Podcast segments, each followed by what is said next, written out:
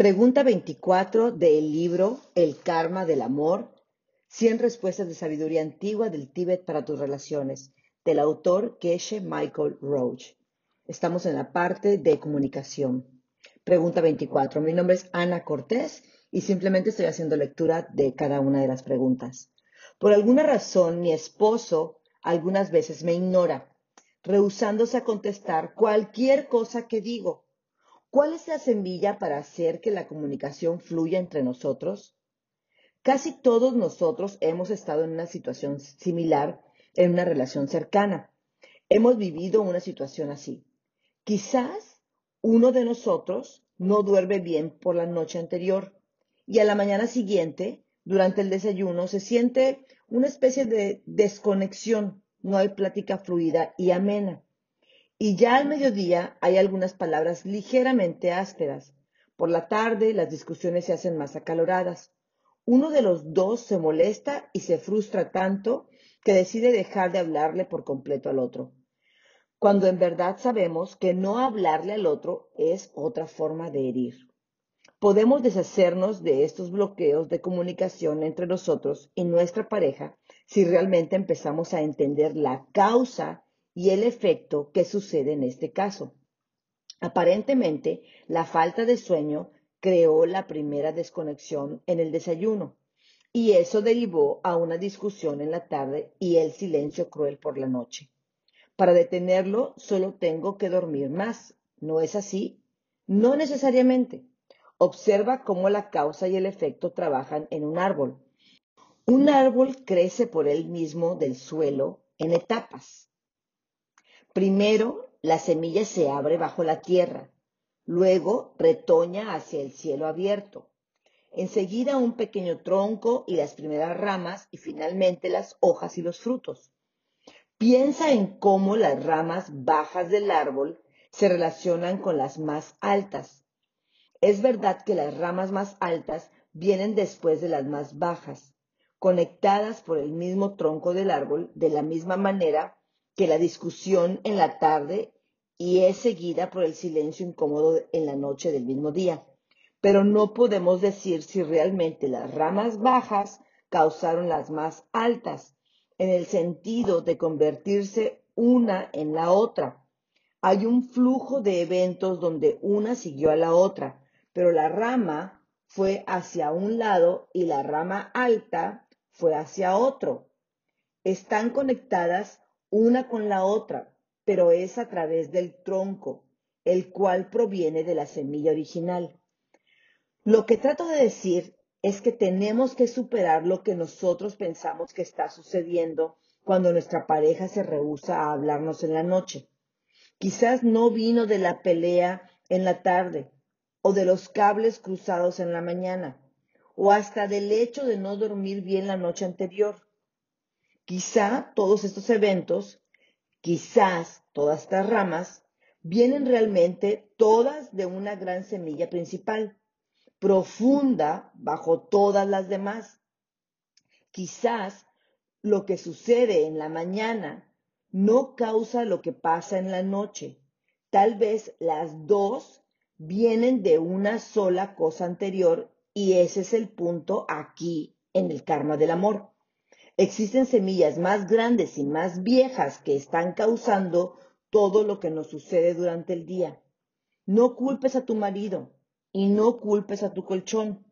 Los dos vienen de algo más profundo, algo que tú mismo plantaste antes.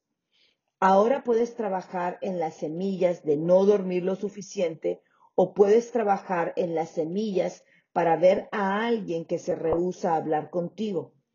Aprende a separar todas las diferentes semillas contribuyendo en una situación y luego trabajalas una por una. No trates de atacar a todas. Hay demasiadas sucediendo. Ten el hábito de escoger una y trabajar en ella hasta que se termine. Y luego ve a la siguiente. Finalmente, todas las semillas están conectadas, volviendo a nuestra confusión acerca de dónde vienen todos los sucesos y eso significa que al terminar con uno de nuestros problemas ya estamos debilitando todos los demás. Ya sabes el ejercicio. trabajemos ahora en el silencio, porque de cierta manera es peor que el no dormir. Ahora sabemos que no necesariamente una causó a la otra. ¿Alguna vez has pasado toda la noche despierto con amigos y disfrutando de perfectas y maravillosas conversaciones con café y croissants hasta la siguiente mañana? Los libros antiguos del Tíbet hacen un gran hincapié en contestarle a los demás pronto y cordialmente, ya sea una pregunta sobre qué hay de cenar o sobre el origen del universo. Ten el propósito las siguientes semanas de escuchar cuidadosamente siempre que alguien te pregunte acerca de cualquier cosa y asegúrate de responder con una respuesta bien pensada. Evitamos algunas preguntas y aquí estamos incluyendo correos electrónicos y mensajes. Cuando responder es difícil o demandante. Evitamos otras preguntas porque parecen tontas o poco interesantes para nosotros. Sin embargo, puedes estar seguro que para la otra persona que hace la pregunta es importante y merece una buena respuesta. Y recuerda hacer la meditación del café de estas nuevas semillas cuando regreses a casa por la noche. Si te tomas el tiempo para escuchar, encontrarás siempre algo de inteligencia detrás de casi todas las preguntas que alguien te hace. Contesta con gracia y tu esposo dejará el silencio resentido sin que se lo pidas, sin ninguna tensión. Uy, pues yo me declaro culpable en todo esto porque lo he dicho muchísimas veces, hay muchísimas personas que tienen acceso a mi celular, a mi WhatsApp, y a veces para mí es, em, me sobrepasan. A veces, como el día de hoy, me levanto con 5, 10 mensajes de personas diferentes, con diferentes historias, diferentes situaciones, y todas quieren un consejo de mí. Y hay veces que, pues, la que necesita el consejo soy yo, ¿verdad? Hay veces que, como el día de ayer, que tuve un día muy pesado emocionalmente y más de cuatro o cinco personas me mandaron mensajes pidiéndome consejo acerca de situaciones eh, que tenían ellas de las cuales yo tenía que sentarme y verdaderamente leer para poder contestarles. Y solamente con ver el texto, pues ya me siento desgastada, ya me siento cansada.